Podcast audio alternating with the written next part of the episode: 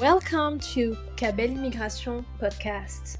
We'll discuss the subject of immigration to Canada Has study permit, visitor visa, permanent resident, sponsorship, and Canadian citizenship, and more. But we'll not stop at that.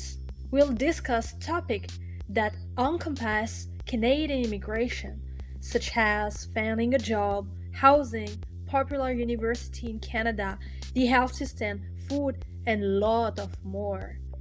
If you are interested, then subscribe to my all social networks such as Facebook, Instagram, YouTube, and by tapping KBEL Immigration. Thank you and good listening.